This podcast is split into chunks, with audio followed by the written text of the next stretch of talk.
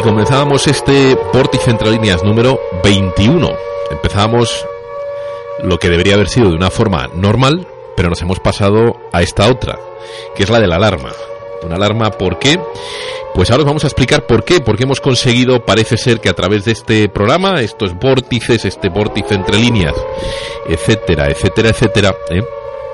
Pues eh, alguien se ha mosqueado, alguien se ha enfadado, alguien eh, le ha parecido que lo que debíamos estar contando pues no era tan divertido, no era tan interesante e importante como a nosotros.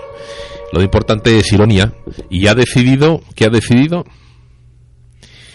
Pues ha decidido, y esto hay que contarlo con otra musiquita, ha decidido fastidiarnos los archivos. Ha habido un ataque de un, bueno, me imagino de un hacker, ¿no? Se dice así, Ah, que ha decidido destruir o entrar en nuestro ordenador y ha destruido los archivos junto con los guiones ah, que había justamente del vórtice, es decir, han desaparecido de ese disco duro que eh, se ha estropeado, el inicial que teníamos, un montón de archivos, pero todos han pertenecido al vórtice. El resto prácticamente se ha podido recuperar, pero justamente la carpeta del vórtice es irrecuperable, no se ha podido recuperar.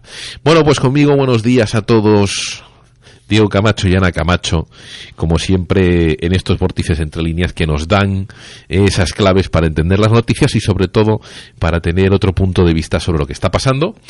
Bueno, pues ya habiéndolo contado, yo he esperado un tiempo para poder realmente confirmar que esto había sido así, porque el ordenador se lo había dado a, a un amigo que es programador y él sí me ha confirmado que ha habido, parece ser, una entrada y en el ordenador y han uh, como se dice, corrompido una serie de archivos, el ordenador se me quedó congelado y después uh, en ese ataque, a la hora de recuperar los archivos, pues parece ser que ya no estaban los del vórtice. ¿Qué os parece, Diego? Ana, muy buenas. Muchas gracias por venirnos a estos vórtice entre líneas de nuevo.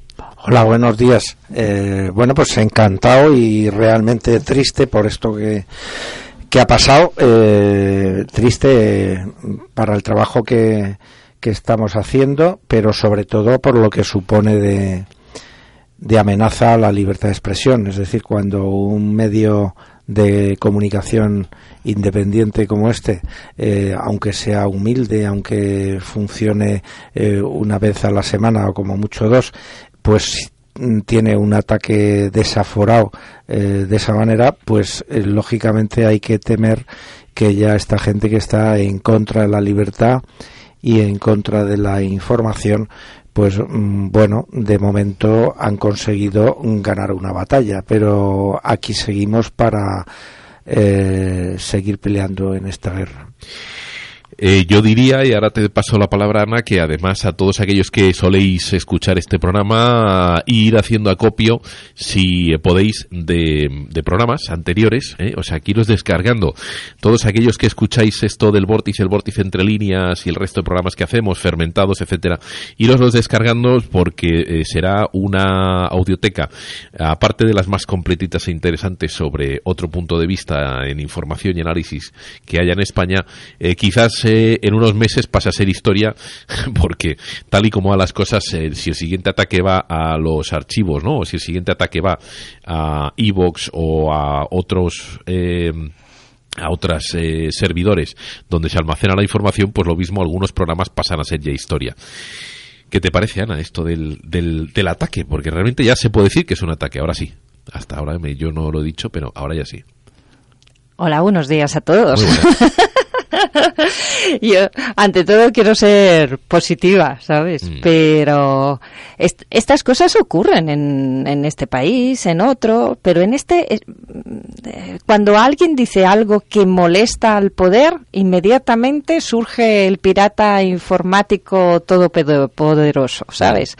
Y bueno, es una, es una forma de confirmar que, bueno, mm, no nos pueden decir que decimos mentiras y como molesta, pues atacan por otro lado, que es una forma también de mostrar cierta hostilidad, de, de, preocuparnos, porque, bueno, pues a nadie le gusta estar tampoco en el ojo del huracán, ¿no? Que todos queremos tener una cierta tranquilidad vital. Pero bueno, estamos en esto Y yo mi conclusión es que estamos dando en el blanco, en primera, en Pues sí. primera línea. Porque se puede decir si no, no se molestarían Claro, con nosotros, lo ¿no? mismo ha sido un graciosillo, ¿no? Pero qué curioso que el graciosillo, en vez de, cascarme todo el ordenador, eh, vaya específicamente No, a por una serie de archivos y los destruyas, es decir, que Eso- sean irrecuperables. Eso, Diego, que ha estado en la profesión que más sabe de esas cosas, te puede decir que no se hace así como así. ¿eh? Incluso ese pirata informático, pues normalmente tiene que estar en un determinado mundillo, porque si no, uf, apesta azufre. ¿Verdad, Diego? Bueno, sí, lo que pasa es que tampoco se puede afirmar, eh, eh, digamos, que el CNI esté detrás de este asunto. Yo tengo la esperanza de que, de que no sea así. Eh, tengo la esperanza de que no sea así porque el Servicio de Inteligencia de España, pues, eh, no está para vulnerar eh, ni la Constitución ni la libertad de los españoles. Entonces, bueno, mm, también hay otras otros ámbitos que desde aquí hemos criticado mm, con, con la objetividad mm, posible y que pueden sentirse molestos. Entonces, yo repito, yo tengo la esperanza de que el, el CNI no haya vuelto a las eh, malas prácticas de, de hace unos años, ¿no? Yo no he dicho el CNI exactamente. No, ya lo Hay sé, pero- varias posibilidades. ya Viendo además cómo van las cosas en este país con las cosas que vemos, por ejemplo, como el famoso comisario Villarejo, que hace y deshace siendo y dejando de ser de interior, que Mm. nunca se sabe cuándo es y cuándo deja de ser. ¿eh? Bueno, ahora Haciendo que trabajos podemos- de Estado y otros privados, Y otros- de cliente- clientes privados. O sea, que aquí privados. cualquiera que tenga pasta y diga, este me molesta, pataplas, ¿sabes? Le cae una eh, Una al tendida. cuadrado. Bueno, deciros que a raíz de esto vamos a hacer dos, eh, bueno, lanzamos dos eh, llamamientos. Uno es el que por favor os descarguéis estos programas. Eh, yo sé que hay mucha gente que ya lo ha hecho. Eh, os vamos a pedir que os pongáis en contacto con nosotros a través de un correo, el vórtice radio arroba gmail.com, el vórtice radio arroba. ¿Para qué? Pues para que nos comentéis qué programas tenéis, porque lo que intentaremos hacer será pues a través de diferentes vías volver a recuperar todos esos programas ah, si la hay o si los hay descargados de buena calidad pues intentar recuperar todos esos programas ah, bien descargados.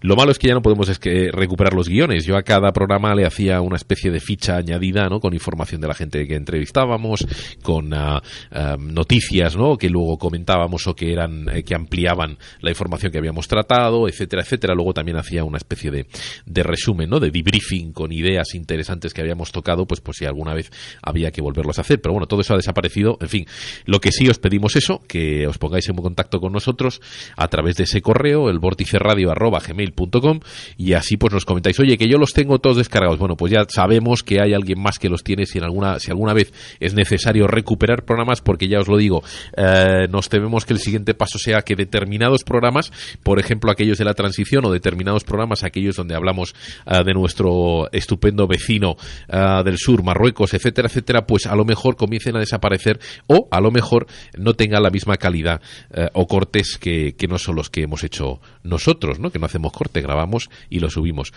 Y el segundo llamamiento que os vamos a hacer esto ya vamos a ponerle un poquito de música para entrar en sintonía y saltamos a los temas que teníamos que tratar hoy, que entre ellos, por ejemplo, vamos a hablar de espías, vamos a hablar de interior, vamos a hablar de, de cosas eh, interesantes y, como no, de la actualidad. Pero, pero vamos a ponerle un poco de, de música interesante a este segundo llamamiento que vamos a hacer y entramos ya también con las, con las noticias. ¿Qué sale? Ya, está aquí. Yo creo que sí.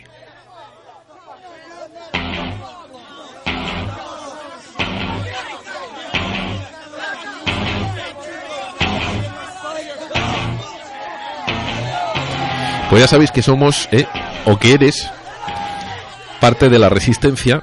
Ya sabemos que siempre te pedimos, en los vórtices te pedimos que por favor pases la información. Ya sabes que te decimos que no te creas ni una palabra de lo que te contamos, que contrastes siempre la información que te damos y ahora además ya tienes otra señal, el hecho de que nos han destruido todos los archivos, con lo cual a alguien le debemos estar metiendo el dedo en el ojo para que, para que, para que nos ataque y haga desaparecer la información. Pues esta vez te vamos a pedir que formes parte del vórtice, Eh, lo hemos dicho muchas veces, pero a partir de ahora ya esa web ya está, tenemos una web eh, secundaria que ya está en marcha, que ya hemos probado y que vamos a lanzar en breve, con lo cual te pedimos que si quieres formar parte de este equipo del vórtice, ya somos unos cuantos, pero ahora queremos que se, o queremos ser más, que nos mandes eh, un correo, también lo mismo, es el vórtice radio arroba gmail.com, para que, bueno, pues por si te apetece, por ejemplo, colaborar mandando noticias que te parece que nosotros no hemos tocado y que son interesantes, nos las mandas. ¿Que te parece que tienes un artículo o una opinión de análisis que tú crees que es interesante y podría complementar otra información que estemos dando, nos lo mandas. Nosotros lo miramos, nos ponemos en contacto contigo eh, y lo subiremos a internet, al Facebook, etcétera. ¿Qué te parece que tienes, eh, bueno, eres bueno en informática y nos puedes ayudar con esto de proteger nuestros archivos? Mándanos un mail que te necesitamos. Que además encima eres eh, editor o que puedes hacer vídeos, vamos a ver si podemos ya con esa nueva web meter en YouTube los programas que hacemos pero mandarlos o lanzarlos en YouTube, que parece que es la forma que a la gente le gusta más, es decir, editar el sonido con imágenes eh, que luego, pues eso, complementan todo lo que estamos hablando. Mándanos un mail y así puedes participar con nosotros. Y a todos aquellos que ya me mandasteis mails, os pediría que os volvieseis a poner en contacto conmigo para empezar a coordinar esto del trabajo, daros las, las, gracias, por supuesto, por haberlo hecho anteriormente. Y ahí estamos, que volvemos ¿eh? Eh, o nos vamos a lanzar eh, tras esa nueva web a hacer muchas más cosas y si quieres formar parte del equipo del vórtice, pues, pues eh, aquí tienes la oportunidad. Nosotros te lo agradecemos. Así que nada, eh, vamos con las noticias de hoy a ver qué os parece interesante. Diego acaba de hacer un artículo por este programa de la comandante Zaida, ¿verdad? cantera que ha salido en internet. Nosotros ya hicimos un programa además con ah, el vórtice, con el teniente Segura. Otra de las razones por las cuales alguien nos puede haber intentado, no nos ha intentado, se ha hackeado el ordenador, ¿no? Pero bueno, que ese es otro de los motivos por los que a lo mejor le hemos tocado a alguien también las narices, ¿no? Ah, y has mandado un artículo, Diego, también eh, Ana nos eh, hacías hincapié, eh, a mí me ha interesado mucho esto, el grupo de banqueros, ¿no? Martin Schulz dice, un grupo de banqueros irresponsables colocó a España en una crisis, yo creo que esto habría que ampliarlo porque es todo el mundo en una crisis. Ah, hablamos también, o podemos hablar, ya que siempre yo hago incisos sobre ISIS, podemos comentar también la noticia esta de Libia, ah, ¿no? Los dos gobiernos enfrentados se reúnen en, en Libia, en Libia, perdona. Los dos gobiernos enfrentados de, Libia se reúnen en Marruecos, qué curioso. Ah, en fin, ¿y por qué no partimos de ahí y vamos yendo nacional e internacional si os parece y luego al final lo unimos todo? Comentarme, Diego, ¿empiezas tú o empiezas tú, Ana?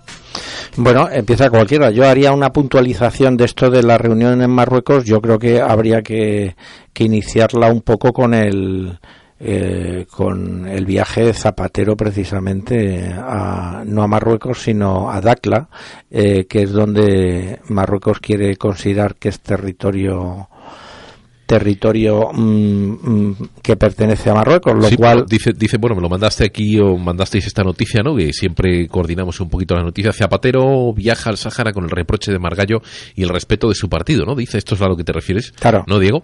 El PSOE manifiesta que su posición es la de las Naciones Unidas. Bueno, eso también tendría un matiz, ¿no? Ana siempre matiza exactamente eso, ¿no? Pero eh, es que eh, eh, he elegido por, por algún motivo, no no ha sido una casualidad la noticia de cómo la da eh, se, dio en la sexta, que es un escandalazo. Esa es de, eh, digamos, la versión en digital, artículos de la, de la sexta, y luego lo trataron también en, en tertulias. Y como dice Diego, esto es un escandalazo. Y fíjate el titular que han sacado. Es como que eso es como una pelea entre Margallo y el PSOE, y que el PSOE no está tan enfadado. dice, bueno, es que el titular no es eso, el titular tiene que ir a qué es lo más relevante de lo que ha ocurrido. Pues lo que estaba diciendo Diego, que es que Zapatero, expresidente del gobierno, un socialista de pro, ¿eh? va al, al Sáhara a una conferencia eh, organizada por Marruecos, porque se han buscado la tapadera de una supuesta ONG suiza, que luego no es tan suiza, que es una, una especie de Davos de, de alquiler, pero que en, su, en la propia web del evento dice que está, el acto está patrocinado por Marruecos. ¿Y Has dicho Davos de alquiler? Sí, un Davos. Que tú necesitas, eres un gobierno de un país eh, un poco gamberro y quieres mejorar tu imagen, pues lo mismo te da por organizar pues un torneo de tenis o una conferencia sobre cooperación, desarrollo, la lucha contra el hambre. Y te alquilas... a, un, campeonato de fútbol como el Guinea. sí, sí. Entonces, en este caso, el rey de Marruecos se ha, se ha alquilado, ¿eh? entre comillas, una ONG ¿eh? que presta sus servicios con una amplia cartera de, posibles conferenciantes ¿eh? para montarle una conferencia eh, sobre cooperación sur-sur. ¿Y dónde la van a organizar? En el Sáhara Occidental violando el derecho internacional porque es un territorio ocupado en el que Marruecos está ilegalmente, por lo cual, ¿con qué derecho organiza, hace y deshace? fijaros la cantidad de puntos que habéis tocado para empezar para aquel que no se entera de cómo se de cómo se hacen estos movimientos que en realidad es como no relaciones públicas eh, sí eh, lo que podríamos llamar gabinete de influencia que abarca todo. Entonces eh, precisamente iba yo a decir que para los oyentes que no estén muy puestos en el tema del Sahara el tema mm, resumido o lo que ha dicho Ana es un expresidente del gobierno español, el señor Zapatero, viaja al Sáhara para hablar de los derechos humanos en un territorio donde están siendo violados desde hace más de 30 años permanentemente y dando un mensaje subliminal al reconocimiento de Marruecos sobre ese territorio. Hay que decirle a nuestros oyentes que ningún país del mundo, hasta la fecha, ha reconocido la legalidad de la ocupación de Marruecos en el Sáhara, ni siquiera los países que apoyan esa ocupación de facto, ni Estados Unidos, ni Francia, ni España han podido reconocer esa, eh, esa legalidad en la ocupación. ¿Por qué? Porque esa ocupación eh, va contra la legalidad internacional. Es decir, Marruecos es un Estado colonialista de un país africano en una época en donde eh, precisamente ha habido un amplio movimiento para acabar con el colonialismo. Bueno, ni la propia eh, organización de la Unidad Africana tampoco reconoce el que Marruecos esté ocupando esto. Si a esto sumamos la violación, torturas y asesinatos que ha cometido el gobierno marroquí en el territorio con la población saharaui, se entenderá que es realmente digno de un solo de un imbécil el que vayas a ese territorio a hablar del respeto a los derechos humanos. ¿Puedo preguntar una cosa? Sí. Eh, aparte de que, de que, en fin, eh, Zapatero puede, a algunos le parece estupendo, a otros un imbécil. Yo me reservo la opinión. Eh, os pregunto, ¿puede ser que, sea o que esté siguiendo los pasos del señor González? Quiero decir, esto no sale gratis. A él le habrán pagado un montón de pasta, ¿no? Hombre, eso, eso es indudable. Lo que aquí yo pondría, eh, eh, sin embargo, mucho énfasis es en cómo Zapatero es socialista, es el héroe socialista de la sexta, porque la sexta, no nos olvidemos, es una cadena pro PSOE, pero además pro-zapaterista, porque eh, Zapatero no se fiaba de, Prisa cuando fue elegido presidente y entonces eh, se las ingenió para crear una mm, cadena de televisión, eh, o que se crease una cadena de televisión suya, entre lo pongo en cursivas el suya. Entonces, es alucinante, es alucinante cómo esta cadena manipula la información porque el que comete el delito es el jefe, es uno de los suyos y además el jefe, el ídolo. Y fíjate, ese artículo no está del todo mal, porque da unos cuantos datos. Para empezar, dice que es el Sáhara Occidental. Pero luego tú fíjate, dice, y Marruecos apoya esa conferencia. Dices, no, perdone usted, usted está faltando a la verdad. No es que Marruecos apoye, es que en la propia web de la supuesta organización independiente, cuando se anuncia el acto, se dice que quien patrocina es el rey Mohammed. Patrocina, es decir, el que pone la pasta, el que paga. Luego usted está faltando a la verdad diciéndole a su público que es que Marruecos apoya. No, esto no es una pelea entre quien apoya y deja de apoyar.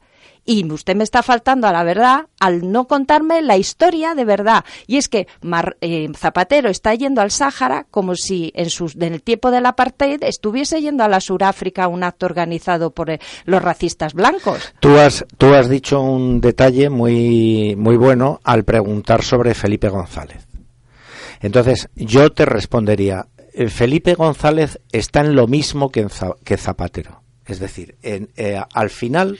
Has dicho, está en lo mismo. En lo ah, mismo. Sí, sí, está en lo mismo que Zapatero. Es decir, de una forma totalmente eh, en contra a lo que oficialmente defiende el gobierno español, se sitúa en un apoyo obsceno al sultán de Marruecos. Y digo obsceno no porque yo esté en contra, sino por lo que supone de violación de los derechos humanos. Pero hay una diferencia muy notable de cara al, al daño que se hace al prestigio de la política exterior española. Y es que, estando en lo mismo, a Felipe González nunca le han puesto un mm, mapa detrás donde aparece el Sáhara como territorio marroquí. Es decir, y a Zapatero se lo han puesto repetidamente siempre que se va allí a una visita, le colocan el mapa detrás. Es decir, que por lo menos no hay una constancia gráfica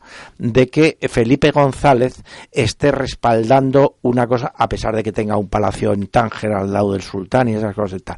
Pero Zapatero sí. Zapatero, decía yo antes lo de imbécil, porque él va con un, eh, con un eh, objetivo confesado y después realmente está siendo utilizado en contra de eso de lo que él aparentemente defiende. bueno, pues, eh, si, hablásemos de mapas, habría que decir que los del PSOE no son los únicos, que en Podemos ya han hecho un acto en el que supuestamente decían que querían aclarar que, porque ya había habido barullo sobre el tema, que ellos apoyan la causa del Sáhara y resulta que apareció el mapa del anexionismo marroquí incluyendo el Sáhara en, en, Marruecos, lo cual en un partido dirigido por profesores de universidad y el jefe eh, doctor en ciencias políticas, pues se quedó un poco feo. Hombre, queda feo porque eh. realmente hay que pensar o que eh, eso le ha costado una buena pasta al sultán o que estos eh, catedráticos, profesores de ciencias políticas, yo también soy profesor de ciencias políticas, son unos eh, ignorantes y unos eh, incompetentes. es que yo iba por ahí, porque que se le escape una cosa de esas que yo creo que se les escapó y dices, madre mía, como lo hagan igual en el programa económico, lo llevamos claro. Pero volvamos, volvamos a la sexta, que es lo que a mí me, lo que me preocupa en este caso. Que si no volvamos a la sexta, porque entonces os o, remato aquí la noticia eh, que dice así. Dice, bueno, aquí está. Dice, eh, durante su etapa como, eh, viene al comentario este último que has hecho, digo, durante su etapa como presidente del gobierno, Zapatero se mostró a favor de la propuesta de autonomía para el Sáhara, propuesta por Marruecos, y defendió que debía de ser, servir de base para las negociaciones que Rabat retomó con el Frente Polisario en el 2007. El PP, entonces en la oposición, criticó con dureza al expresidente al considerar que con esa propuesta se alejaba de la neutralidad activa que había caracterizado ah, la posición española hasta la fecha en este tema. La Unión Europea ha confirmado que no enviará representante alguno a este encuentro, así como otros países occidentales como Suiza. Es decir, tiene, es curioso, es curioso que el PP diga posición neutral cuando no hay posición neutral según la ONU. Es curioso que Zapatero eh, eh, ¿no? Eh, apoye la propuesta de Marruecos cuando no es la de Marruecos. Y es curioso cómo aquí todo el mundo juega entonces hacernos lo mismo. Y, y, ahora mismo te, te digo, digo, te dejo, Diego. Esto, al final todo esto, ¿por qué no lo contextualizamos? Al final viene a resumir lo que siempre dice Diego, ¿no? Y lo que siempre dice Estuana tenemos una política exterior completamente eh, errática eh, errática pero bueno pero porque hay alguien a quien le interesa que sea errática claro no no y además te y digo una para que sea errática claro eh, le interesa y después hay gente como esta que seguro que pone el cuezo y se hacen palacios en Tánger o sacan otros dineros en otras cuentas por ahí. Pero hay que aclarar para nuestros oyentes dos conceptos. El concepto de, de, la idea de la autonomía para Marruecos del rey de Marruecos. Vamos a ver. Si toda la comunidad internacional no ha reconocido la presencia del sultán en el Sáhara eh, y por lo tanto que su ocupación es ilegal, tú no puedes dar una autonomía a algo que no te pertenece. Es decir, cuando un, Estado da una autonomía a una parte de su territorio, es cuando ese territorio forma parte de ese Estado. Es decir, entonces es un sinsentido que un señor que ha sido presidente del gobierno, eh, digamos, defienda una postura que el sultán de Marruecos no está capacitado para dar. Es decir, antes de que pudiera darse esa autonomía, tendría que producirse un referéndum de autodeterminación del pueblo saharaui y una vez cumplida esa legalidad internacional, ya bueno, si el, voto mayoritario había sido unirse a Marruecos, ya el sultán era libre para dar esa autonomía. Pero en el caso de Zapatero hay que hacerle además un corolario. El señor Zapatero cuando eh, la policía y el ejército marroquí arrasó el campamento de Redinizik en 2010, en donde incluso murió un saharaui que tenía nacionalidad española, miró para otro lado hizo mirar también para otro lado a su ministra de Asuntos Exteriores, eh, Trinidad Jiménez, hizo hacer el ridículo en el Parlamento al señor, eh, al señor Rubalcaba, etcétera, diciendo y apoyando que esperaban un informe de la policía marroquí, del gobierno marroquí sobre lo que allí había sucedido. Es decir, este señor, siendo presidente de España estaba esperando que el gobierno que había organizado la masacre de Geidy Nizik le informara de lo que había hecho, teniendo todo un cuerpo diplomático destacado en Marruecos, eh, acreditado, y teniendo un gran equipo del CNI también acreditado en Marruecos que tenían eh, elementos suficientes para informarle. Sí, Ana. Yo vuelvo a la sexta. Y vuelvo a la sexta, porque una de las labores de entre líneas es poner en guardia a, nuestros oyentes sobre las intoxicaciones. Y es que esta es flagrante y, tan evidente, pero de una forma eh, que puede dársela, pues, eh, pues eh, puede colarse. Puede colarse, ¿por qué? Porque este es un claro ejemplo en ese articulito de cómo haciendo como que cuentan la versión del uno y la del contrario, hacen como que la versión de Marruecos de que propone una autonomía es tan válida como la de los saharauis que tienen derecho a la autodeterminación y que es lo que dice la ONU, y que si no se lleva a cabo el referéndum de autodeterminación, que están los cascos azules ahí y no les dejan, es porque Marruecos se opone. Entonces, ¿qué están haciendo? Haciendo como que son neutrales en el texto y diciendo, mire, lector, esto es lo que dice el uno y el otro, pero le están ocultando los datos fundamentales, que son ese y que España es la potencia administradora ¿eh? Según Naciones Unidas del Sáhara y que tiene una responsabilidad. Y por lo tanto, los españoles, y más un expresidente, debería dar el ejemplo y no ir contra el derecho internacional. Claro, dos, dos preguntas en este caso.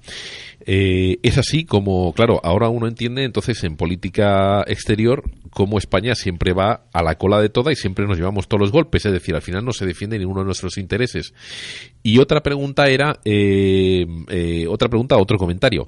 Claro, pero es que la sexta, por eso decimos siempre no os creáis nada de lo que os contamos aquí, contrastar la información y sobre todo los argumentos que os sirvan para reflexionar. Pero es que la Sexta ha trabajado muy bien su imagen de ser la cadena que informa ahora a ese sector de entre los poco largos, 28, hasta los cuarenta y pico, eh, con gente, por ejemplo, como Jordi Évole, que sí puede hacer una labor de reflexión y darte información que no te dan, pero claro, eh, con, con, ese adalid, luego te la colan con queso con estas cosas, por ejemplo. como, te la, como te la colaron en el 23F, en el programa de Jordi Évole, el 23F, que hicimos un programa aquí, que era una intoxicación al servicio de la verdad oficial y al servicio de los implicados en el 23F, como el señor Felipe González. Y eso se notaba justamente, vamos, aparte del programa, luego el tono que se le daba al final en el discurso a la gente que parecía, que aparecía en ese coloquio, que no eran gente para nada, en absoluto, ni neutrales, ni objetivos, ni nada. Quiero decir, porque luego la gente en, algunos comentarios nos dijo, en ese vórtice, no era un bel, era un vórtice, mm. eh, dijo, no, es que claro, pero oye, pero a mí me parece que lo haya hecho en humor y tal. Sí, pero es que había que fijarse en luego como con esa entradilla que no era entradilla, era una entradaza larga, te colaban el coloquio, que eran otros veintipico minutos, y te la colaban, te la daban con queso. Ana, sí, me ibas a decir. Pues fíjate tú, si son manipuladores, ¿eh? y cómo son la voz de su amo, en este caso del Partido Socialista al servicio del zapaterismo, que este artículo, dentro de lo que cabe, con todas sus manipulaciones, porque ocultarte una información es tan manipulador como decirte una mentira, eh, en una de las tertulias que se llama El Rojo Vivo, eh, invitan a, a, José Bono, que está presentando su libro, ¿vale? Y entonces van y en esta tertulia, hablando de esto y de aquello, del libro para ti, ¿y qué te parece lo, del, lo que ha ocurrido del viaje de Zapatero? Y entonces, lo que se cuenta en esa tertulia es todavía más alucinante como manipulación que la de este artículo. ¿Por qué?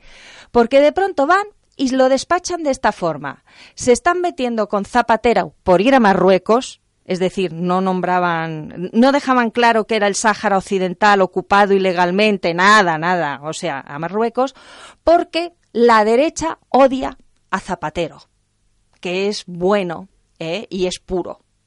Y entonces con eso, plas, de un plumazo, ¿eh? con la etiqueta ideológica, se liquidaron todo lo que está ocurriendo en el Sáhara, que acaban de secuestrar a una mujer embarazada de cinco meses y hacerla abortar a, base de torturarla, que han matado a uno, todo eso no existe. ¿eh? Es porque Zapatero lo odia la derecha y Margallo, que en este caso le han tenido que preguntar y por una vez ha dicho algo, que ha sido, pues efectivamente, esa, esa conferencia es una violación de derechos humanos y del derecho internacional, pues es que lo que pasa es que odia a Zapatero. O sea, es como si les diesen una misa a los feligreses socialistas.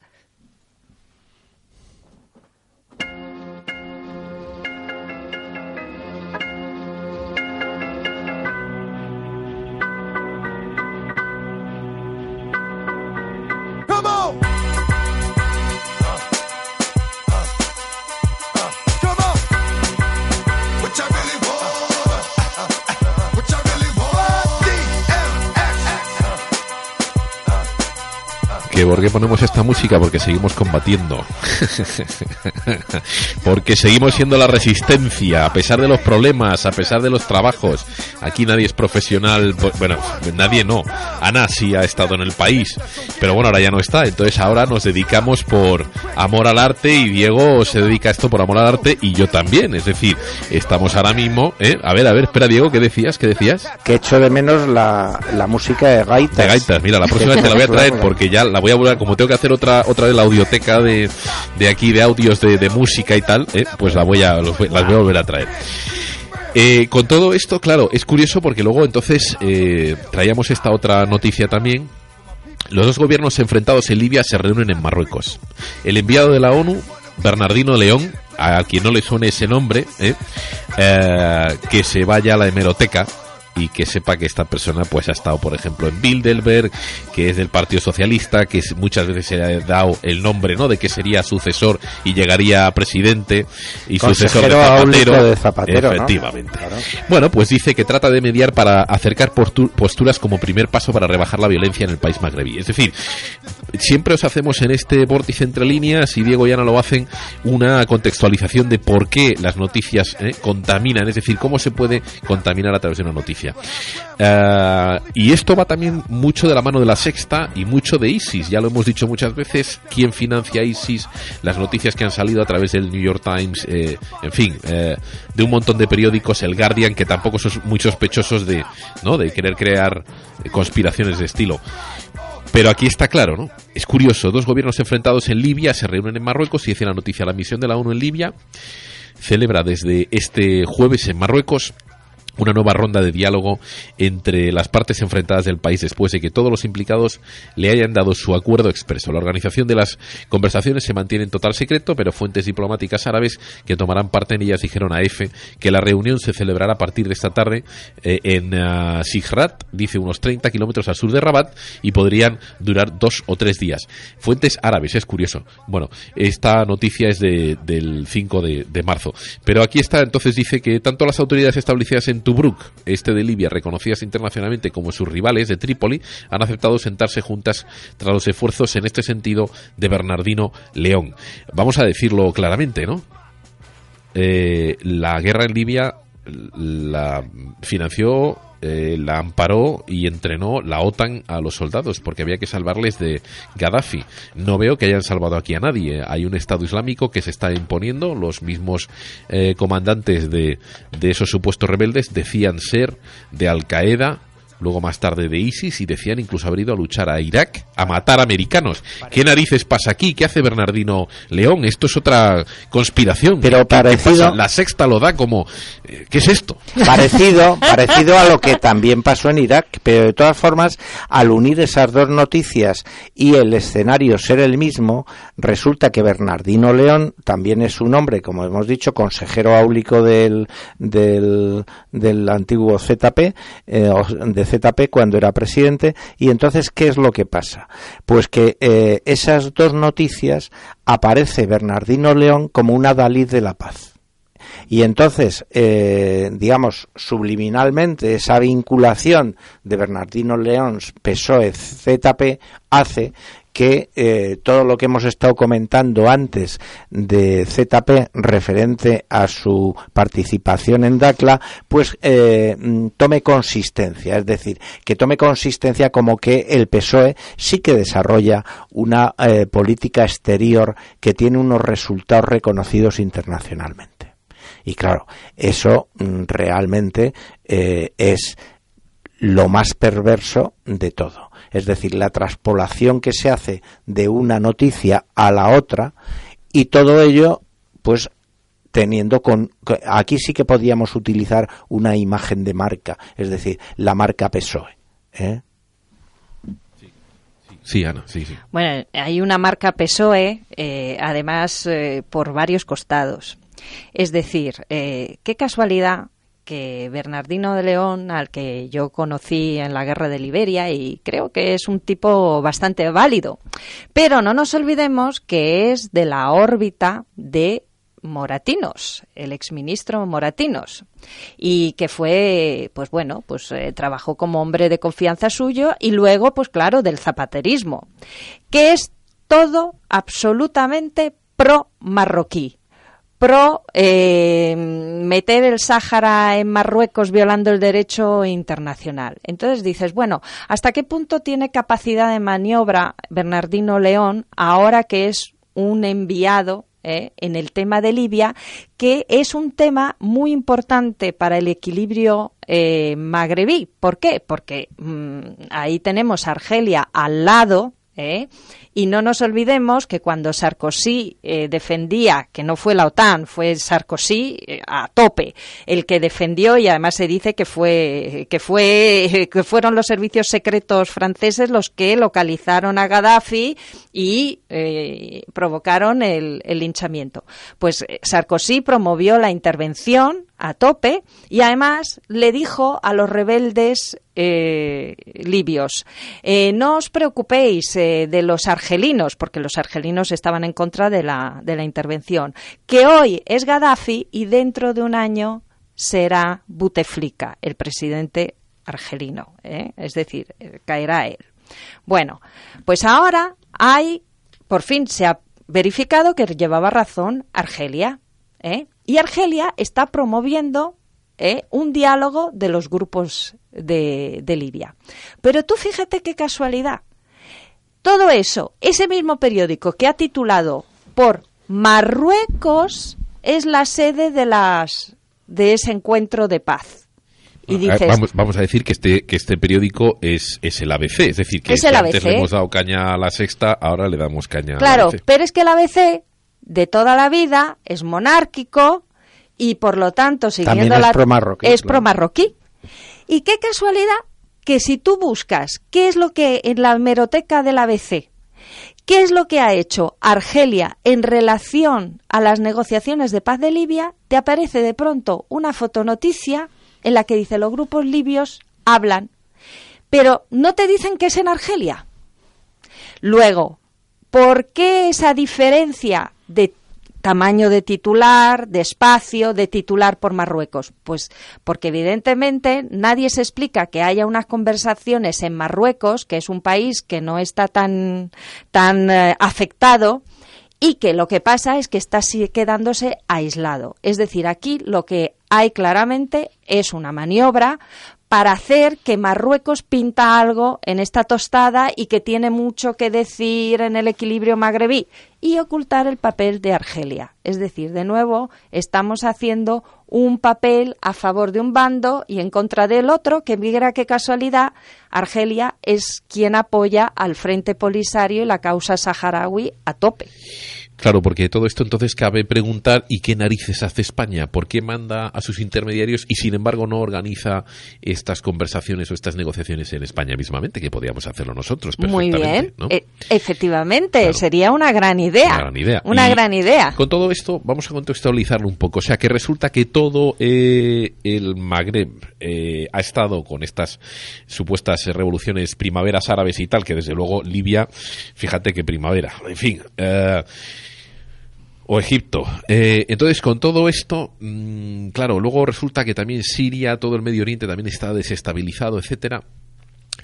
Y, ah, y nos venden, o nos venden la moto de que todo esto no importa, de que España mira a Europa y nunca no ha sido importante en todo esto. Realmente nosotros siempre hemos jugado un papel importante eh, por encima, o deberíamos de haberlo jugado por encima los intereses de la Casa Real, por ejemplo, española, ¿no? Quiero decirte que no hacía falta que fuese el rey a, allí hacer, eh, ¿no? De, de, de adalid de España ni de representante de España cuando lo podía hacer cualquier gobierno español.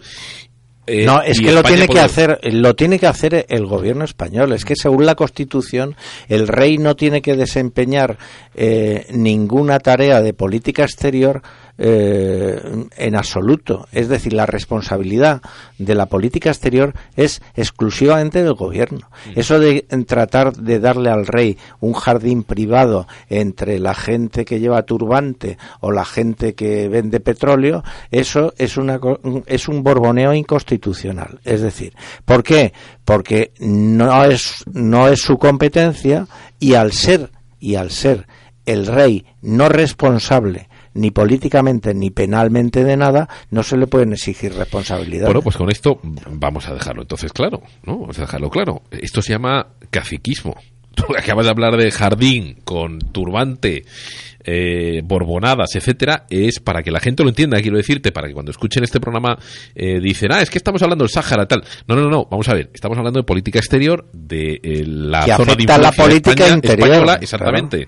Y que luego esto eh, va ligado a cómo nosotros nos relacionamos con Francia, con Estados Unidos, con Inglaterra, etcétera. y va y va relacionado con lo que dice la Constitución. Es decir, que eh, cuando hablamos de política exterior, de política de seguridad nacional, eh, afecta íntimamente nuestro régimen político, nuestro sistema de libertades y por lo tanto no se puede tratar eh, de una forma frívola. Pero ¿qué pasa? que como es un tema que los políticos de entrada no tratan en el Parlamento, pues la opinión pública mira, es fácil de Fíjate, se me acaba de ocurrir una, eh, o sea, me acaba de venir una imagen con esto que estabas hablando y con lo que ha dicho Ana también de, de la organización, claro, porque en Argelia también se han organizado conversaciones. Es curioso como, no el papel de España, me acaba de entrar la imagen de en el colegio el niño matón que se dedica a, a, ¿no? a, a- a agredir a los otros niños del patio y parece como que España entonces es el tonto o el mamporrero que después de que el matón ha agredido, ¿no? Matón llámale a todo aquel que quiere hacer un imperio o que tiene una zona de influencia que no quiere perder y va a utilizar cualquier tipo de España jugada. es el que le echa y España es el que luego le echa risitas claro, al matón. y luego dice, no te preocupes que os voy a organizar una charla aquí, ¿no? Os voy a organizar unas reuniones para que los que han sido agredidos y los agresores se sienten en la misma mesa, pero qué buenos que somos, fijaros qué bien llevamos la política que os reunimos a los dos nosotros. En vez de hacerte tú, en vez de eh, matón, hacerte tú grande, potente y fuerte, y con eso enfrentarte al matón y decirle, oye, matón, no vas a seguir pegando a la gente del patio, ¿no? Es un poco la imagen que tiene, que tiene España. Bueno, y, y que ahí hay un papel eh, que está jugando determinada clase política, tanto de derechas como de izquierda, eh, unida en un mismo interés, que es eh, defender el papel de, Marruecos. Y entonces, por ejemplo, el otro día estuve en la presentación de un informe de seguridad de la Fundación Alternativas, un supuesto, bueno, supuesto no, es un think tank. Pero tú fíjate, se hablaba de la, de la seguridad y siempre se ensalza ¿eh? El papel, esta es una fundación muy cerca a Prisa, muy colaboradora con Prisa y con sector socialista, ¿no? Eh, va mucho en, ese, en, esa banda ideológica. Y tiene trabajos muy válidos, pero claro, que me digan que hay que hablar con Marruecos y que Marruecos juega un importantísimo papel en la seguridad del Mediterráneo. Dice, hombre, claro que lo juega, sobre todo porque cuando se enfada con nosotros, pues no colaboran los servicios y, y con eso se explica que tenemos un 11M. ¿Eh? Entonces, claro, mm, pero de ahí a que usted me lo, de, me lo venda como que hay que contar con Marruecos porque Marruecos tiene mucho que decir, pero claro, este viaje de, de Bernardino León montando una reunión en Marruecos, que por cierto, ¿cuál fue el, el papel de Marruecos en la guerra de Libia? Pues mira, alucinante el rey Mohamed eh, era muy amigo de Gaddafi en los últimos tiempos porque Gaddafi estaba apoyando la integración del Sáhara en Marruecos. ¿eh? Se habían puesto de acuerdo los dos dictadores. Y entonces se querían mucho, se besaban, se abrazaban en público, aquí iban y venían. Pero, ay, ay, ay, se le monta el pollo a Gaddafi. Sarkozy, ¿eh? Francia, que es la gran protectora de todas las gamberradas de Marruecos y como protectora nos impone que protejamos nosotros también la figura y la imagen de Marruecos, quiere intervenir. ¿Y sabes qué hizo Marruecos? Empezar a poner verde a Gaddafi y a defender la intervención y a decir que había que acabar con él y apoyar a la rebelión. O sea, tú fíjate cómo se las gastan. Es decir, que no fue nada neutral el papel de, de Marruecos eh, en esto, ¿eh? y sin embargo ahora van y nosotros esa imagen de Marruecos acoge la reunión y no decir lo de, lo de Argelia forma parte de esta ideología que lo que quiere es presentar a la opinión pública española que es que Marruecos es muy importante y en cambio Argelia pues mejor no hablamos de ello y así ni sabes que existe.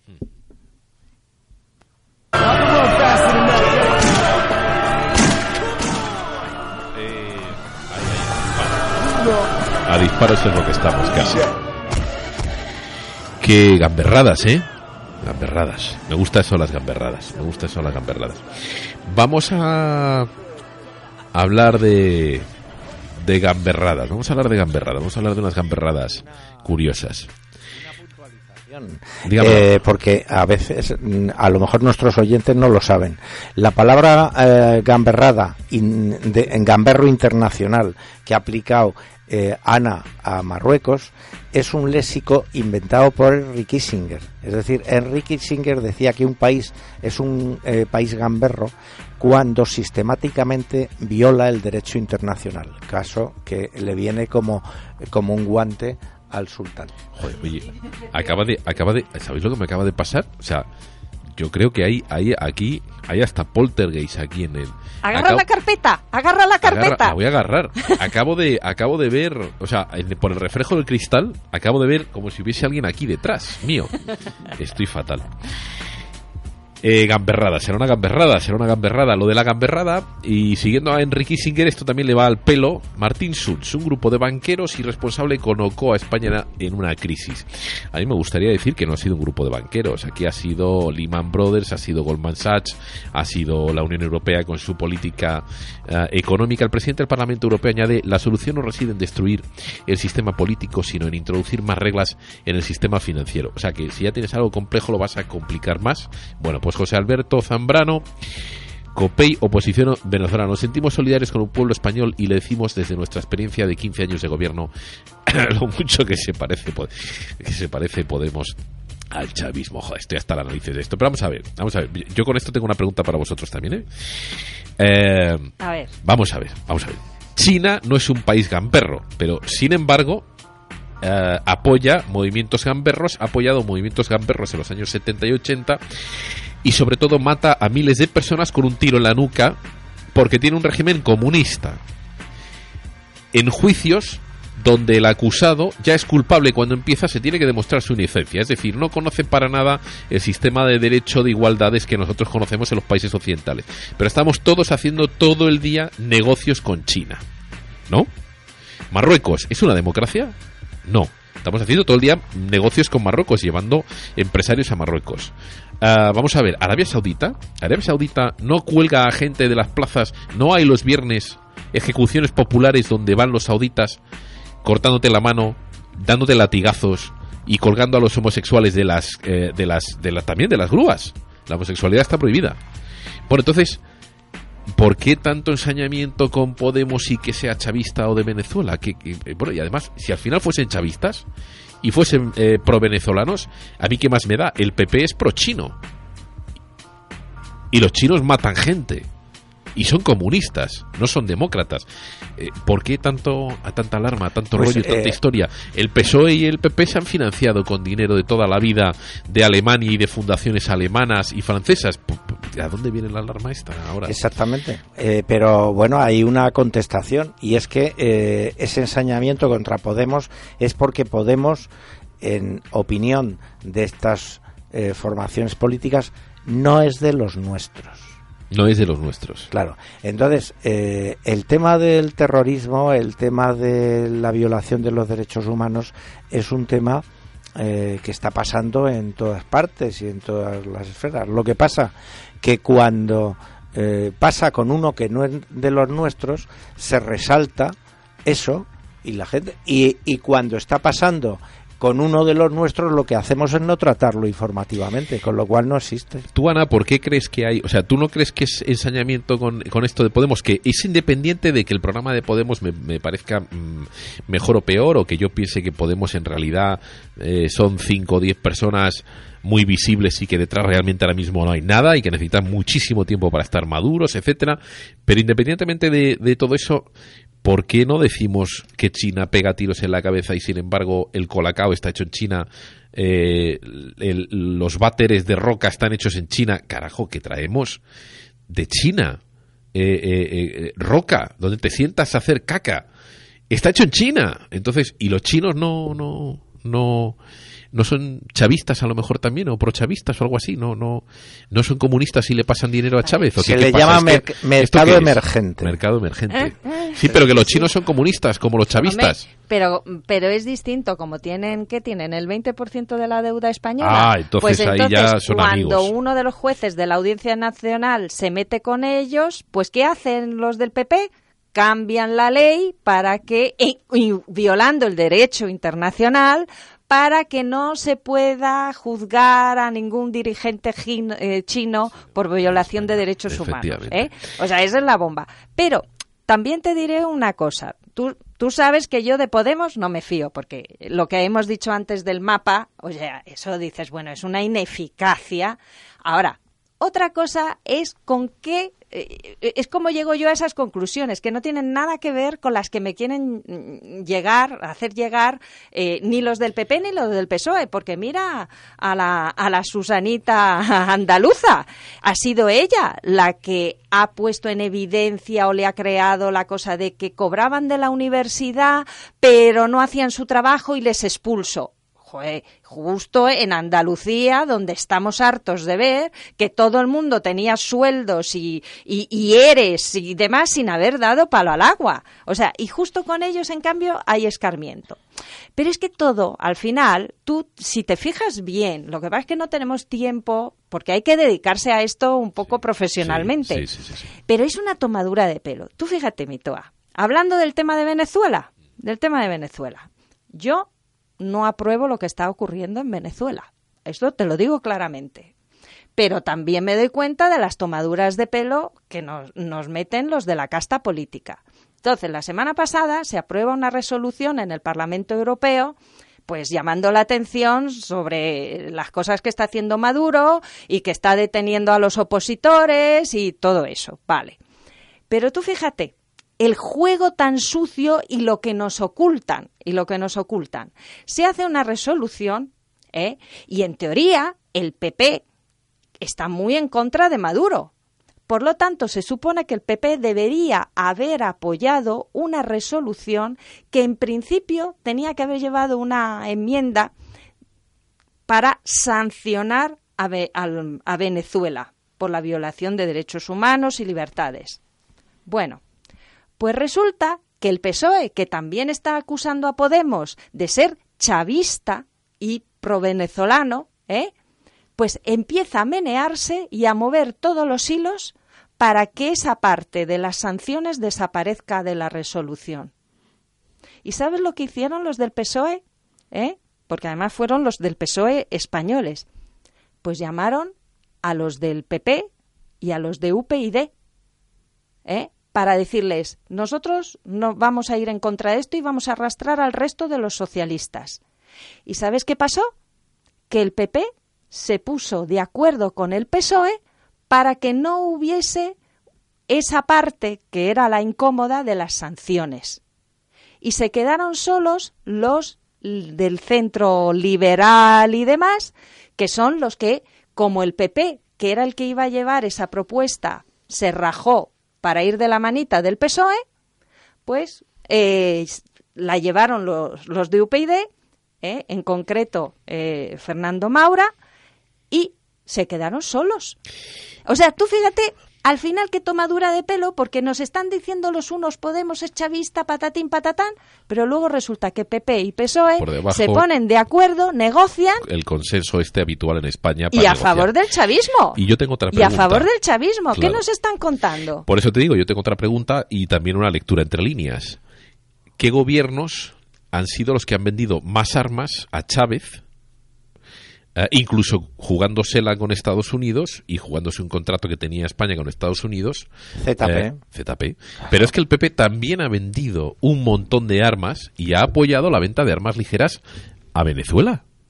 Pero no solamente a Venezuela, a Guinea Ecuatorial, a Timor, a, eh, Arabia Saudita. en fin, quiero decirte que con todo esto, es, a mí es que me, Lo, más, lo más escandaloso en la venta de armas eh, fue precisamente durante, durante ZP, cuando Bono era ministro de Defensa, porque eh, Bono oh, cometió, mm, no digo un error, sino una deslealtad. Es decir, España tiene un, un aliado tiene muchos aliados, entre ellos uno es Estados Unidos. Y entonces, bueno, mm, Estados Unidos le había facilitado a, España una serie de patentes para fabricar unas fragatas. Eh, y bueno, este señor eh, sin encomendarse ni a Dios ni al diablo, pero evidentemente después eh, los, los pisos de bono y los caballos de pura sangre que tienen sus cuadras pues tienen difícil explicación, eh, resulta que decide darle esa tecnología, darle esa tecnología a Venezuela cuando estaba Chávez. Entonces, eh, claro, se me podrá decir, bueno, pero es que eh, un, país es soberano eh, para comerciar, sí, pero no con los inventos de otros países y sobre todo cuando ese país, pues, es adversario tal. Entonces, aquí se montó tal escándalo que fue realmente el motivo más firme para que eh, Zapatero se viera obligado a cesarle a Bono eh, como ministro de Defensa en poco tiempo. Y tuvo que ir el que hoy es director del CNI, tuvo que viajar rápidamente a Washington para eh, calmar las iras y el enfado que tenía Washington con España en ese momento y en, en este caso con toda la razón.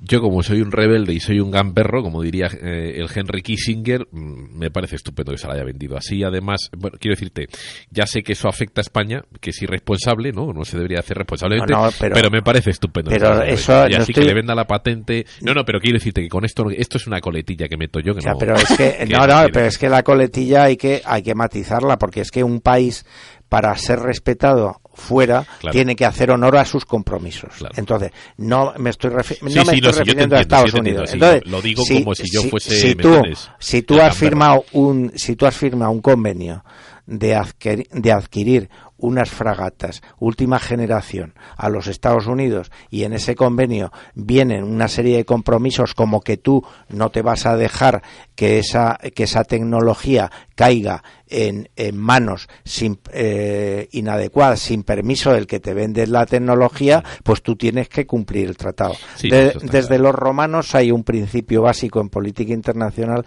que se conoce como el pacta sunt servanda, que quiere decir los acuerdos y los tratados son para cumplirse. Eso está, está clarísimo, está clarísimo. Pero bueno, bien, bien, bien. Dice en, eh, televisión española el presidente del Parlamento Europeo, Martin Schulz, ha, ha sido preguntado por qué nos queda por hacer en la economía de España. Creo que España ya está haciendo y mucho los datos económicos son positivos. El gran reto para España es todavía el paro juvenil. Le dije a Juncker que su plan debía servir para dar eh, empleo a los jóvenes. Si alguien crea empleo con el plan Juncker, entonces beneficios para ellos. Por favor, ayudas, subvenciones. España tiene la juventud mejor preparada de su historia y, la, y su situación influye en su familia en todos. Dice añadido, yo estuve en España hace 11 años, España en aquel momento era el tigre ibérico, los datos económicos eran fabulosos y todos reflexionaron sobre la entrada de España al grupo de los ocho.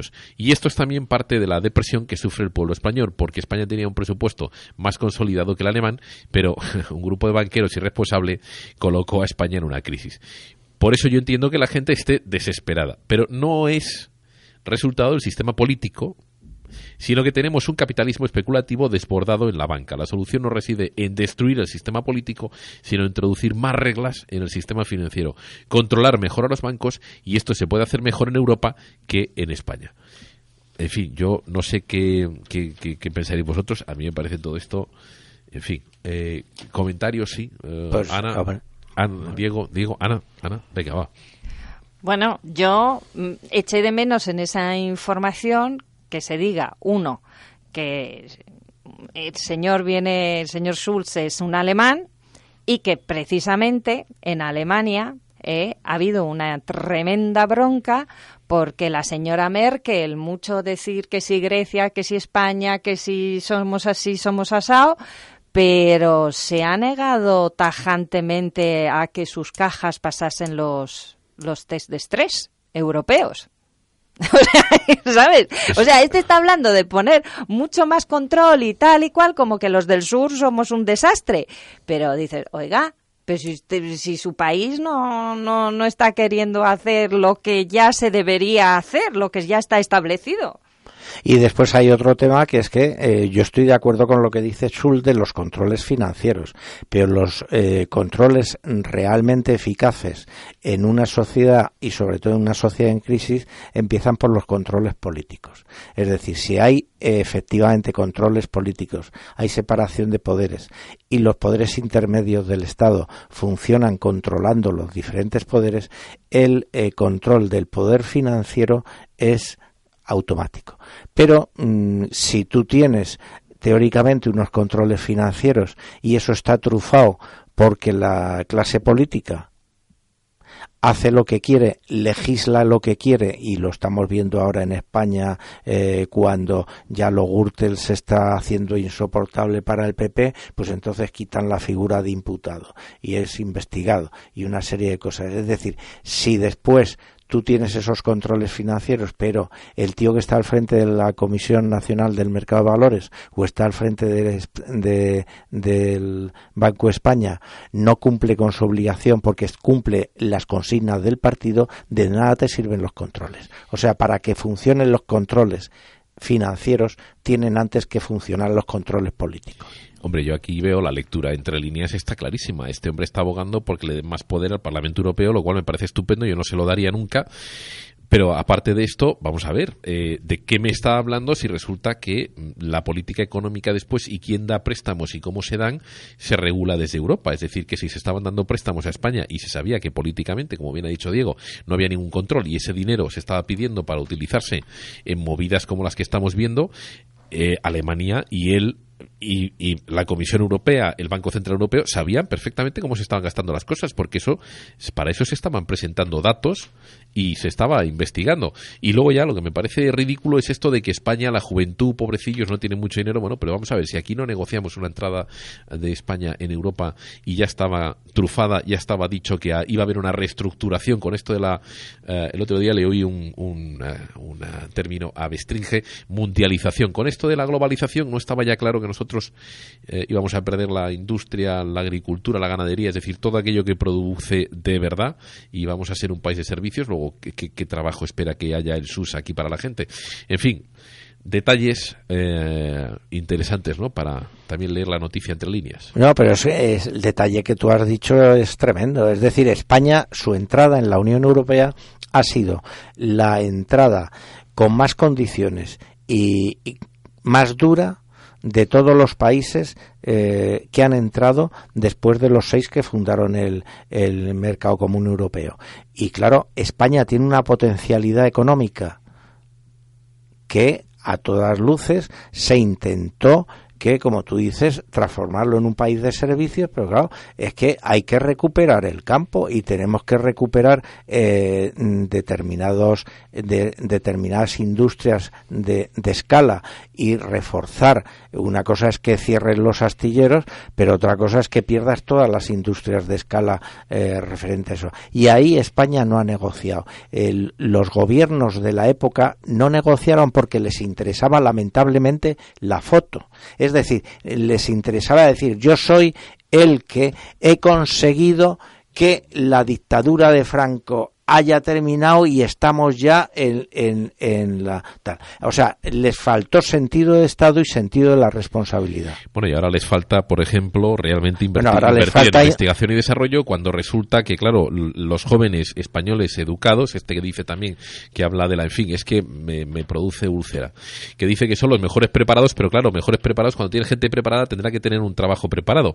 Para eso tienes que darle unas facilidades a la gente para que eh, cree empresas para que se invierta en investigación y desarrollo, para que el gobierno eh, tenga un plan en el cual luego esa gente formada pueda entrar a trabajar y pueda realmente formar esas empresas y crear esa investigación y desarrollo y después venderla afuera. Pero es que aquí no se hace nada de eso. Han ido a generar liquidez en base a apretar la turca, eh, digamos, en la clase trabajadora. Es decir, aquí en ningún momento se ha planteado ninguno de los dos partidos, PSOE y PP, una eh, reestructuración a fondo del sector público, de las competencias de las diferentes administraciones locales, eh, autonómicas y centrales. Es decir, donde está la gran cantidad de dinero. Y encima han entrado eh, a saco en las comisiones y en llevarse los fondos públicos. Y, y, lo tenemos ahí todos los días en los periódicos. O sea, eh, oyes a un tío del PP o a uno del PSOE hablar de la corrupción y es como si fuera un tema que está fuera de su competencia, cuando ellos son los que han generado esta situación. Y, y España no tiene una salida viable política y económicamente hasta que toda esta eh, casta de gente que está en los puestos de responsabilidad público se vayan a su casa. Me has dado una imagen ahora curiosa. ¿eh? Eh, eh, es como cuando dicen ¿no? que un país no tiene salida al mar y va a hacer la guerra para poderla encontrar. Pues España no tiene salida hasta que no hagamos una guerra a toda esta castuza, ¿no? a, todo este, a todo este sistema de, de compadreo y de clientelismo, etcétera, etcétera, etcétera. Nos vamos, señores, que llegan a bombardearnos, nos atacan. en fin, lo dicho, ¿no? Que muchísimas gracias Ana y Diego. Nos queda el tema de Zaida. Pero, Diego, eh, eh, que, has hecho un escrito, por lo menos dinos, porque lo colgaremos en, en Facebook y tal, un poco de qué has hablado eh, como despedida y lo vamos a colgar para que la gente lo vea en Facebook y, y en la web.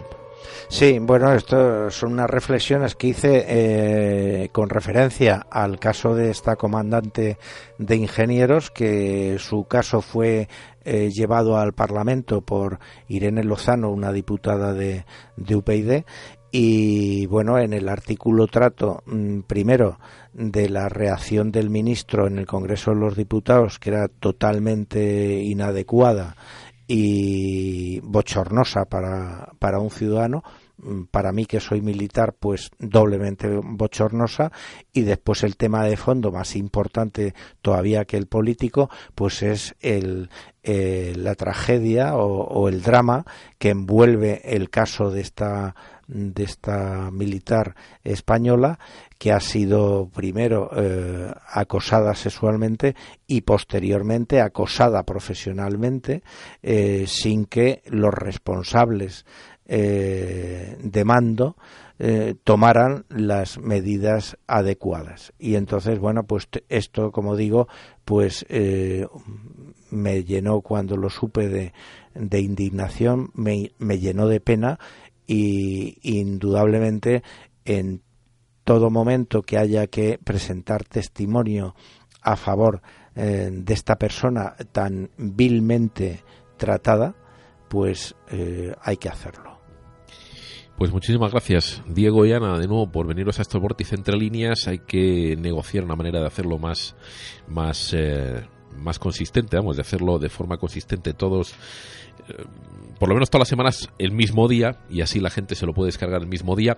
Que sepáis que nos han mandado ya eh, comentarios de, eh, diciendo que, que, bueno que se nos echaba de menos, que se echaba de menos esto también del vórtice porque la gente viene aquí realmente a a, oír aquello con los que no otra gente les llamaría locos pero que aquí por lo menos se encuentra una comunidad de locos donde todos podemos eh, eh, discutir no o reflexionar y, dar información juntos que muchas gracias Ana hasta el próximo hasta luego. Eh, esperemos que no pase nada esta semana. Esperemos que no pase nada. Podamos seguir, porque llevábamos mucho retraso, así que bueno, pues ya vamos cogiendo. Vamos, a ver si no nos vuelven a bombardear, pero eso es porque decimos cosas que duelen. ¿Por qué será? Pues algo, algo estaremos haciendo bien.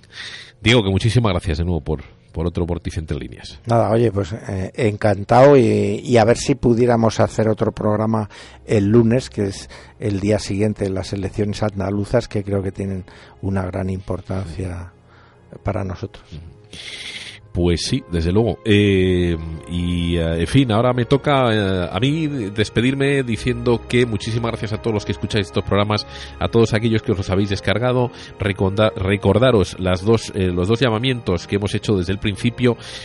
si te apetece colaborar aquí con el vórtice, eh, con el vórtice entre líneas, por favor escríbenos a elvórticeradio.gmail.com eh, te llamaremos o nos ponemos en contacto contigo para ver si esas ideas que tienes pues nos pueden servir para crecer un poquito más. Vamos a ver si le damos ya esto una patada hacia adelante y conseguimos que crezca. Y deciros que se acerca este 2015, se acerca las elecciones y tenéis que tomar una decisión. Y para aquellos que votáis tenéis que tomar la decisión no solamente de votar, sino de involucraros un poquito más. Como decimos siempre, percutiendo. Hay que percutir. Si no es pasando este programa, será pasando otros programas parecidos que hagan reflexionar. Pero si no hacéis que esto cambie, nos quedan otros cuatro años más o cinco de sufrimiento.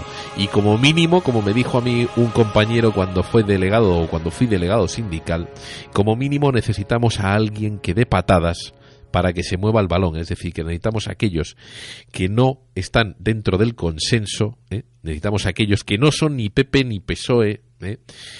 Eh, para que esto circule, se mueva y haya un cambio en España. Un saludo a todos, muchísimas gracias.